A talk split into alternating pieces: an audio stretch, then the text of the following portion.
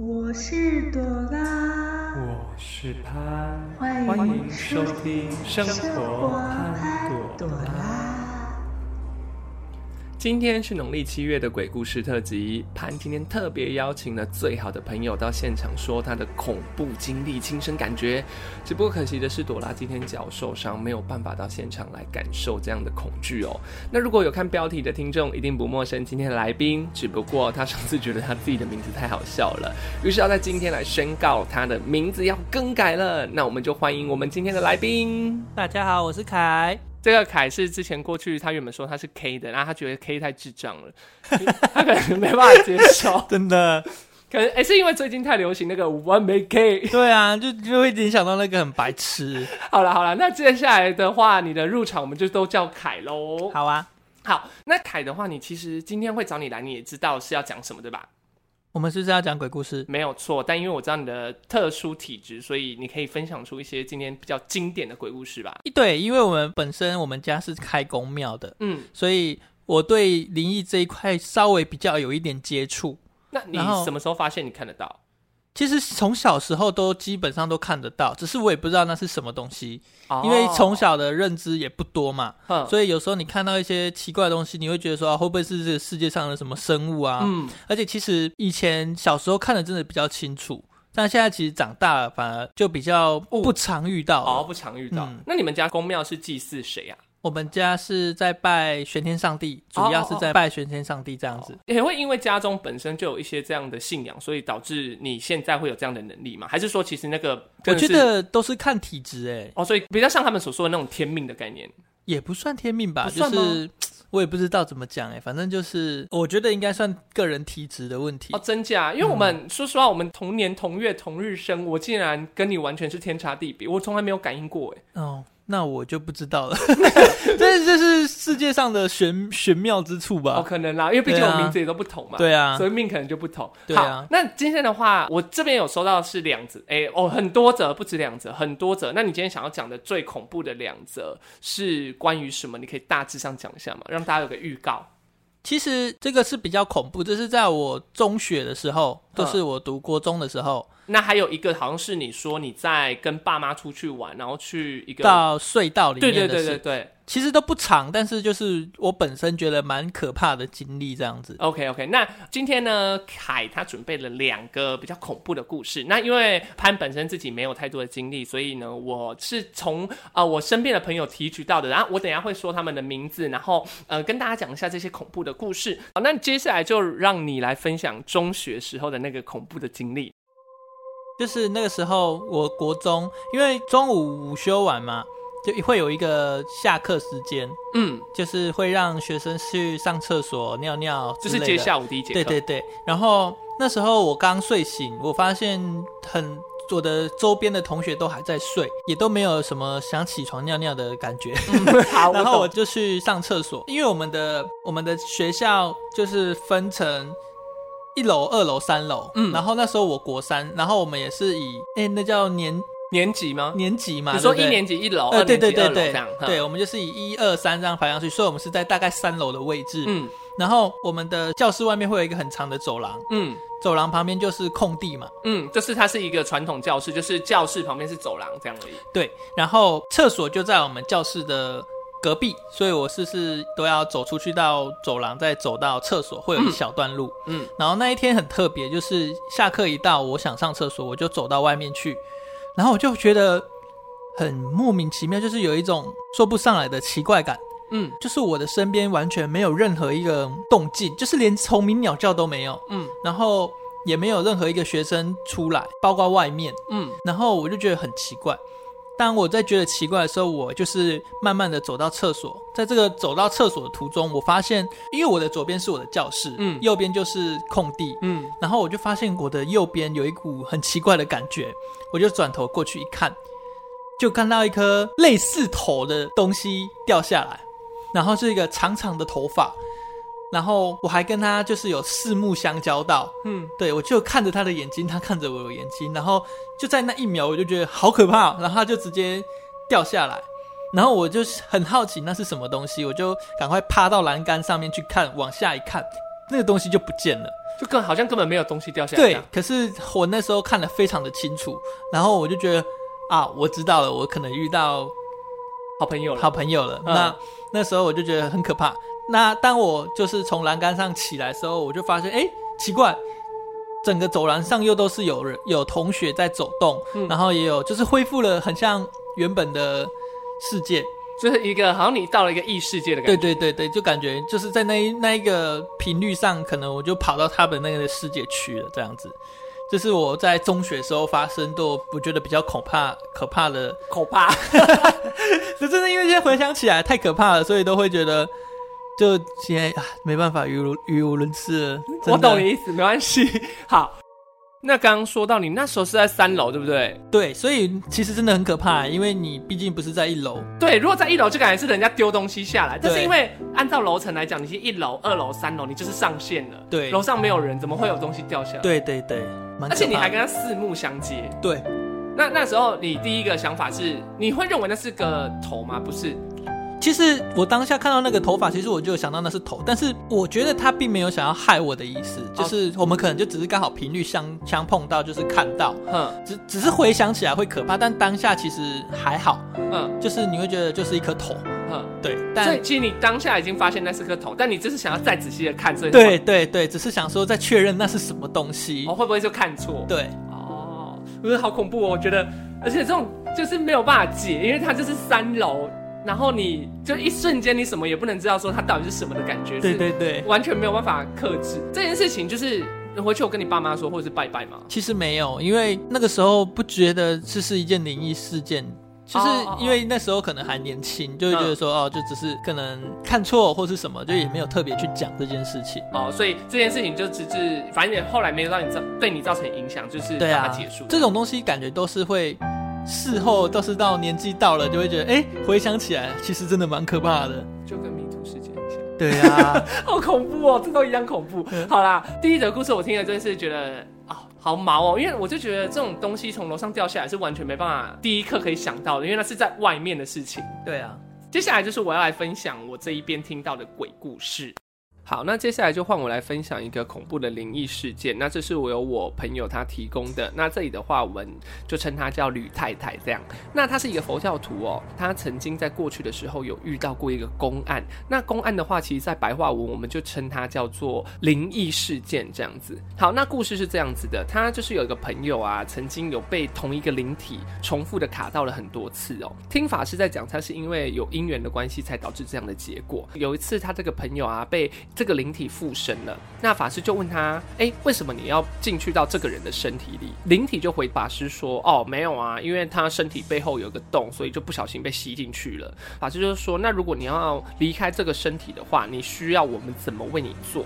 那灵体就回了，就回说，哦，我就要钱。法师就回他说，哎，可是佛教没有烧纸钱这样的一个习俗，哎，不然我们换一个方式好不好？我们接下来有一个法会要办。啊，我们帮你立一个牌位在佛前，你有意愿吗？这样灵体听完就觉得说，哎、好像可以，那他就达成协议了，那也就离开了这个人的身体。然后，呃，法师这时候才知道说，这个灵体是一个往生很久的清代人，他是一个过去很久的人，他已经忘记了自己的姓名啊，也忘记自己为何出生了这样的事情哦。过没多久呢，这个灵体又回来附在同一个人身上，因为当时法师在场，他本身这个人就是一个在佛道堂里面办事的一个人啊。那法师就问他说：“哎，我们不是是给你个牌位了，你怎么没有跟佛菩萨一起离开呢？”那个灵体就回到说：“对啦，你是有帮我立牌位没有错，不过你牌位上面写的是十方法界一切众生，这样的状况就导致了很多有福报的众生都在抢同一个位置，我根本就没有办法进去。那于是法师就询问他说：不然你希望我们怎么做？那他就回应到说：还是法师愿意给我个名字，好让他可以到佛国的净土去跟佛菩萨一同修行。这样法师就说好，那没有问题。达成协议后呢，他也就离开了对方的身体了。过没多久，又进入了第三次的附身哦。那这次法师就有点不知道该怎么办，但是又询问他说：好，那你为什么这次又回来了？那这次他就跟法师说，因为法师把他的位置跟佛菩萨安排的太过于接近了，导致光线太过于光亮，他有点畏惧。那这次法师就教导他说：“诶，你这个灵体不应该去执着，应该是随着佛号还有佛菩萨的声音，哈，那种感觉去走。你不应该再执着在自己的这个身体里面了，你这样才有办法解脱，才可以重新哦。”他就说。这件事情啊，呃，是经由教导的方式，把这个灵体给送回去他原本的世界。所以呢，后来的法师就有跟我们说，人啊在做事的时候不应该去执着一切的事物。当你有执着的这个念头，你就会没有办法解脱。最后，这个灵体当然也是听完法师的指示之后，就跟着法师的模式去做。所以呢，这件事情就比较圆满了。可是那男生就会觉得说，我为什么我同样的身体要被附三次？因为很不舒服，好像附身这件事情都会不舒服，要呕吐啦，或头晕目眩什么的。这我是不知道。因为我知道的是，就等于你一个容体里面融了两个东西，所以你原本的灵体是不会离开你身体的。不会怎么讲？它就是，就例如说你你是一个花瓶，然后嗯你们原本水是装到九十九分满，嗯就会有那一分的就是洞，嗯那个你就是那个灵体就趁着那一分抢了进来，嗯，然后是装太满。对就装太满，然后嗯你就反而你会变，如果主导权换成是他的话，你就会变成那一趴。嗯所以很多人说他其实有的人他被附身，他其实知道自己被附身，嗯。但他没办法控制他的身体，哦。所以他还是看得到。嗯，像我的我的哥哥，他其实是机身，我爸爸也是啦你。说替神明办事的。对我爸爸跟我哥哥其实都是机身，那我其实没有特别问过我爸，因为我我不太敢去问我爸这件事情。嗯但是因为我跟哥哥比较亲，就是可能年纪比较近，所以我就有有一次就无意间有问他，他本身是济公的机身，我就有问他说啊，那你被济那个就是济公附身的时候是什么感觉？嗯他其实跟我说，他其实都看得到，但他知道身体不是他在控制。那被附身的人降级就会不舒服吗？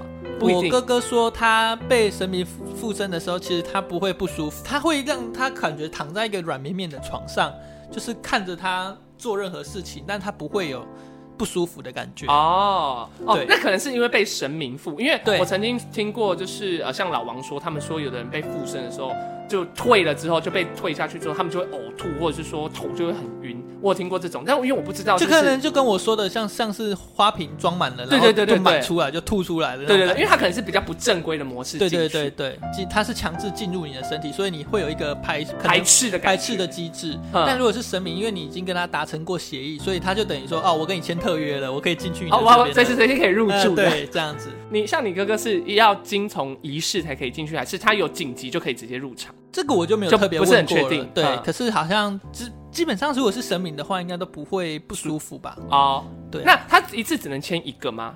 我不确定呢、或或有你有听过有人是一次很多种神吗？我好像我也没有看过，我觉得应该都是一个一一个个，因为如果太多身体，是不是应该会受不了？哦感觉是这样感觉也是这样，因为又不像又不是套房，对啊对啊可以一直搬来搬去。对，啊，对啊。好了，好像也是。那这是第二个，就是哎、我朋友他遇到就是一个公安被附身的状况。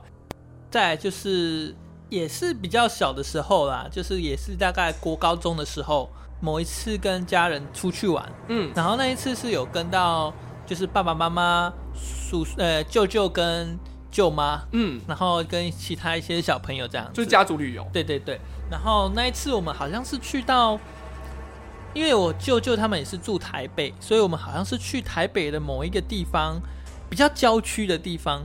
那那边比较著名的就是有一个山洞，嗯，但我也忘记那个山洞叫什么名字，因为毕竟太久了。但很确定就是一个山洞。对。对，那那个山洞就是有开放让游客可以进去探索的那一种，嗯。但它就是也可能都没有在维修吧，嗯。就是里面也是很脏乱啊，然后潮湿阴暗这样子，嗯。然后很蛮深的。嗯。那我们那一次去就是路过那个山洞，我们就有想说啊，不然我们进去看一下好了，就是看一下里面山洞有什么东西。嗯那时候我们进去的时候，我就觉得其实有一点不舒服，嗯但我也不会确定说那是什么感觉，我就可能觉得说啊，可能只是我单纯觉得冷冷的啊，或是怎么样，就是觉得单纯不舒服。嗯然后我们就越走越深，嗯当我们走到基本上应该快到洞穴中了吧，我就开始听到有一个女生在哭的声音，她就一直啜泣，这样 很可怕。然后我就觉得，不会是我的就是同行的家人在哭吗？还是什么？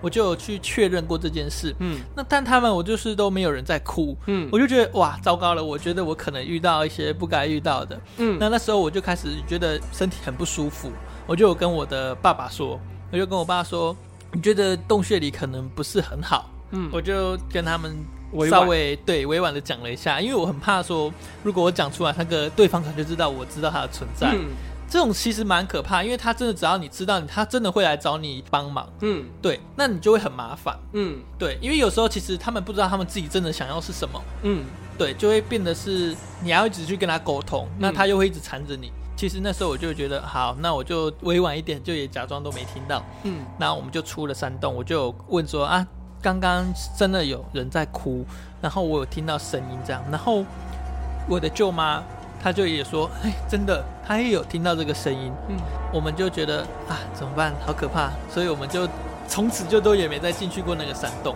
之后也没发生过什么特别的事情啊，就是这样就过了。也是就只有听到这样。对对对，那我那个时候也以为是只有我听错，但好好好险，舅妈也有听到，那应该算好险吧。反正就是让我的想法又有比较可信度一点了，因为有时候我都觉得我讲这些，我的爸妈会不会不相信？但其实到目前为止，就是我陆陆续续生活到现在，还是都有看到很多比较就是灵异的东西。嗯，可能频率比较近的时候对，然后。其实我都会跟我的家人讲，那他们其实也都知道我这件事，所以他们也都是蛮相信我的啦。嗯对对对，。所以也都对我蛮保护的。哦，对啊。我想问的比较像是，就是这种好像人家都说什么废弃的地方，就是山洞啊，或者是住宅啊，就是废弃了，是真的比较容易会遇到这些好兄弟吗？我原如果以我的认知啊，我认为啦，我觉得人家都说阴阳嘛，嗯所以鬼魂这些是属于在阴，嗯，所以如果阴的地方就比较会让他们可以在那边聚集。因为毕竟频率比较对，对，然后因为太阳就是阳，阳，嗯。它那个可能能量来说，以能量来讲的话，我觉得会对他们比较，可能对身体比较没办法负荷，哦，所以他们都会选择躲在阴暗的地方。但我觉得那应该不是他们愿意的，我懂我懂因为有时候我在白天其实也看得到一些比较灵体的东西，嗯嗯所以他们是怎么样子的一个生活方式？对对对这是我也不确定。嗯你知道要什么时候阳，什么时候阴？对对对，其实所以我觉得可能在白天他们也是可以出来，只是他们可能就比较没有那么喜欢，就像我们人类有人怕阳光很热这样。也也不是，我觉得应该是说，像我们人类习惯就是在白天出门，晚上回家。嗯那他们可能就相反，嗯他们会选择是在晚上出门，然后白天回家。哦所以我们我遇到的可能就是，人家说夜猫子，他可能就不是，他们就是白猫子。哦，对，我懂你意思，好，我懂你意思。对，所以是类似这样子的感觉。啊，不是说什么呃，人家说的什么一定要呃在废弃啊，或者是说一定要在潮湿的矿坑，只是那个属性比较适合他们，他们待在那。对，所以你可能在那边会遇到的可能比较几率比较高。哦，之前也有很多人讲说，哦，在山上不要叫别人名字啊，或者是说，呃，不要去讲出你看得到他这件事情，就是你不要去试试出这些名字啊，这些事情是因为他们的共感会知道说，哦，你看得到我就要来找你，还是说他们只是想要捉弄你，不是真的要寻求你帮忙？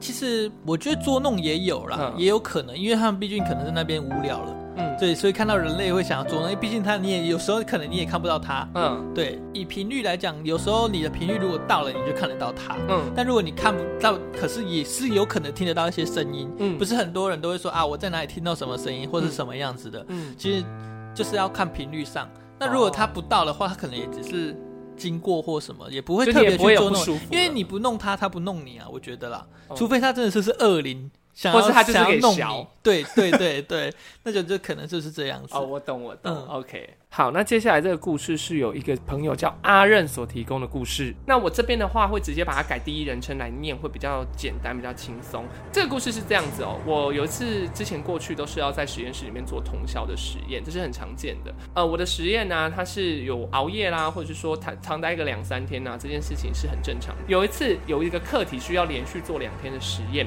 呃，我在晚上四点的时候啊，听到走廊外面有一些声音。那我们那时候的实验室是固定都会有计时器的辅助，因为我们是都需要用计时器来做一些调整，或者是说有些实验是需要用到计时器来做一些呃精准的计算的时间的功能。那时候我是待在四楼的实验室里面，然后有人在四点多的时候在我们的系的外面的楼管在跑步，然后他有一些很大声的跑步声音，但是因为很奇怪的是晚上的正常状态下，学校是不可能会有人在走廊上，甚至是在凌晨的时间那边游走。原本我是以为想说应该都是当天实验室的人，然后在外面走路啦，或是说赶着要去上厕所什么的，所以我当下也没有多想。但不过因为我被那个声音就是有点吵到之后，我就觉得有点奇怪，因为有点怪的是，因为当大家要在这一个系里面做实验的时候，应该会彼此告知对方说，哦，我们晚上会在几室做实验。是那一天，我记得没有任何一个学长或学弟，或者是任何一个学姐学妹来跟我说过，他有要在这一栋大楼做实验。于是我就觉得有点奇怪，呃，我就想说，不然我去外面看看好了，是不是有人没有跟我讲这样子？于是我就把门打开去外面看，可是因为外面都一片黑，然后我想说奇怪啊，真的没有人，为什么刚刚会听到跑步的声音？我想说好有点恐怖，那不然我东西要收一收，赶快离开。于是我就把门给关上。瞬间，我关上反锁门的这一刻，计时器原本我没有设定的实验室里面的计时器五个就全部突然响起来，然后我就赶快去把计时器全部按掉，然后我就赶快回家，因为这件事实在是太恐怖了。因为在门关起来的那一刻，让计时器响这件事情根本就是，呃，可以说是机会渺茫的事情会发生，所以这件事情就导致哦，我听过曾经有许多人在说哦，这间学校里面呃是会有一些事情会发生的，这件事情是非常的。真实的，因为我曾经有遇到过这样。这个故事是由呃阿任所提供的。这个故事呢，其实我蛮好奇的是，在做实验这件事情是熬夜是很正常，但是为什么临界的朋友有办法让东西想起来这件事情，凯有会有想法吗？我也不知道，但好像很多。电影都会这样演，对不对？对啊，但是因为我不确定，他我顶多听到他们可以把东西弄掉或什么的，或者是干扰三 C 产品。但这件事情就是蛮特别的，就是我会觉得说，哎，为什么临界的朋友可以让这些器具啊，或者那些物品啊掉下来？因为我曾经听过说，临界的人是碰不到我们现实生活中的东西。我之前也有好奇过这件事，所以我其实有去看人家做一些解说，或者是一些书籍上。因为我看完之后，我其实有发现，他们说其实灵体这种东西，它也有分等级。嗯，对，就是也有大中小。哎，应该不说大中小，就是能量强，对，能量强，能量弱。这样像我遇到的，可能就是一些比较能量强的，所以我就很容易可以看到他们。哦，因为我我发现我从小看到现在的话，我会有看过很真实的人体的，就是你看不出来它是一个灵体，嗯，它就跟真人一样。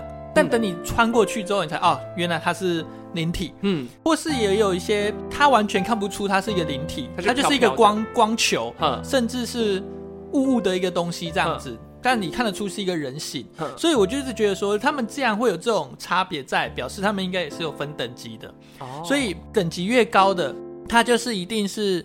越能够去做的事情越多嘛，就像你学的技能就会越多。对，所以我觉得那些可以碰得到物品的灵体，可能就是等级越高。那像他也有说过，他们以前那一间实验室可能就很常发生过这种事情，所以那个应该也是因为。他在那边待久了，灵体的那个能量就越来越强，越来越强。没有想害人，但也只是想要发出声音，说让人家注意到他在这边。其实我觉得灵体也是很需要一个尊重，对，让他人家知道说，我原来我也在这边，让你知道我在这边这样子。我可能在看着你，不要做坏事之类的。对，就像我们去。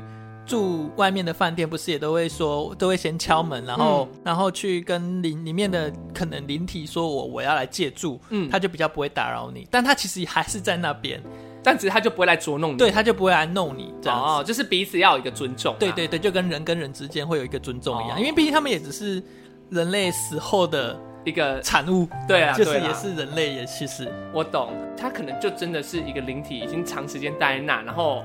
也可能修炼了吧？对，修炼啊，或小小的捉弄，因为太无聊之类。对呀，阿任提供的故事也没有后续也没有发生严重的事情，就基本上应该也没有什么太大的。我觉得他可能是在提醒他说啊，可能该休息喽，回家喽，很累喽。啊，学学弟学弟不该在这里了，时间到了，回去了，很累了，差不多回家休息了。OK，好了，有可能，毕竟有些灵体人也是蛮好的嘛。对呀，OK，好，那最后这个故事呢，由凯来分享一个蛮温馨的灵异故事，那我们就让凯开始吧。这个故事是发生在我跟我男朋友之间。嗯，对，那个时候，因为他爷爷已经年纪大了，就是已经可能寿命差不多到了。就是他走了那时候，人家都说有头七这件事情，其实我觉得是真的有的。嗯，因为那时候。他爷爷走了之后，大概真的过了七天吧。嗯，就是某一次我们在睡觉的时候，接近快要到凌晨，就是你差不多可能快醒的时候，嗯，我就有听到咳嗽声。但是因为我们就是两个人住而已，所以应该不太会有那种咳嗽声。但他非常的清晰，就像老人在咳痰这样 这种声音。嗯，然后我就觉得奇怪，这个太清楚了，而且我们其实基本上听不到隔壁的声音，所以也也要排除掉这个可能。嗯然后而且在那个声音是其实离我很近，就可能就像坐在床边那一种嗯的声音这样子。那时候我就觉得其实有一点毛不爽，因为其实我是被那个咳咳声吓醒的。嗯对那那时候我就想说，好，我就起床的时候，我跟我男朋友讲这件事情，嗯就说我有听到这个声音，那他就有跟我说，诶，他那天刚好他也有梦到他爷爷回来看他，他说我表达的那个感觉就是跟他爷爷生病的时候插管那个时候是一样的时候，嗯就是会发出来的声音其实是一样的。嗯我男朋友就有在打电话回去确认过，就是跟他的家人说，哦，他昨天有梦过什么事情啊？然后他家人就有帮他破杯，就是问爷爷说，是不是昨天有去看过看过我男朋友这样子？然后他拔出来就是心杯，嗯。对，所以这这个经验让我觉得真的会亲人会回来看你这样子，嗯。对，只是你可能不知道，嗯，就可能因为我体质比较刚好跟那个爷爷对到了，那也有可能爷爷就是专程来看我们两个过得好不好。对啊，呃，简单来说就是，其实，在头七这件事情是真的有可能会有几率他们会回来的啦。对我觉得应该是真的会回来，只是他们不知道会以什么形态。人家有时候不是都会说什么，它会变成一个蝴蝶啊，嗯，变昆虫或是什么昆虫回来看你。可是我觉得应该这个是比较让你能知道说他真的有回来这件事。嗯嗯哎、像我有遇到有一个朋友，他说好像是他的表弟还是谁，嗯就是过世这样子。嗯那他们在头七的时候啊，他的那个家长就说那个弟弟他很喜欢吃咸酥鸡，嗯，然后他们就有买咸酥鸡，就是知道他头七可能会回来，他就有摆在厨房，嗯，然后我认识的那个朋友，她是一个女生，那个那个女生她就说，嗯、呃，她在厨房有听到奇怪的声音，就是叩叩叩叩叩叩叩叩叩，然后她就觉得很奇怪，然后就跑过来问那个弟弟的家人，她就说，哦。那个弟弟生前吃咸酥鸡都会有这个习惯，嗯、他会拿竹签子在里面这样抠抠抠抠抠抠去去刺那个鸡肉啊，就是里面的食物，然后就刚好就是那个抠抠抠抠抠抠的声音，嗯。然后那个女生就吓到，嗯。她就觉得说啊，你不要来找我，我只是帮你买咸酥鸡啊，你不要来找我，所以是真的会有一些让你知道他回来了这件事，嗯，对。但这些声音可能又不能被解释，对，因为真正去看的时候又没有又没有东西，对，但是你就是会有一些感应到这样子，嗯，对。那今天听了这么多的呃这些恐怖的故事之后，其实呃我们又可以知道，好兄弟他们不一定呃都是像电影所演的那么的恐怖，那么的凶残。其实他们也是人转变的，那他们有他们自己的想法，有他们自己的呃生活的过去。那我们应该要保持着一个尊重，然后理性。在最近就是我们这个中元节要到了的时间，也应该要好好的去祭祀他们，呃，让他们有一个好的饱餐一顿啊，然后让他们可以呃保佑你呃在未来的工作啊，或者是情感啊，或生活的路上呢，都可以更平稳、更平复。那不知道今天这些鬼故事有没有让各位听起来觉得说啊有一点毛骨悚然，或者是说啊觉得啊这些故事啊都令你觉得好像感同身受的感觉？说不定有些故事在呃某些人耳中是比较雷同的，因为经历也差不多相当，像是实验室。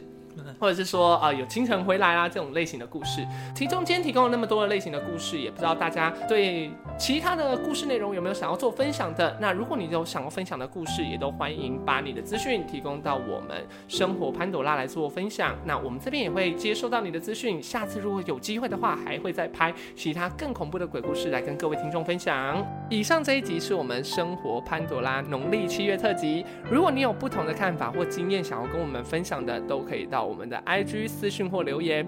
IG 只要搜寻“生活潘朵拉”就可以追踪我们互动喽。那也欢迎大家跟我们分享你生活中的大小事，将有机会把这些事情跟观众们一起收听并分享哦。如果你有喜欢我们以上的内容，也可以在 Apple Podcast、Spotify 等其他各大平台去进行五星的评价和留言，那将我们的资讯分享给你周遭的朋友吧。我是潘，我是凯。我们下次见，拜拜，拜拜。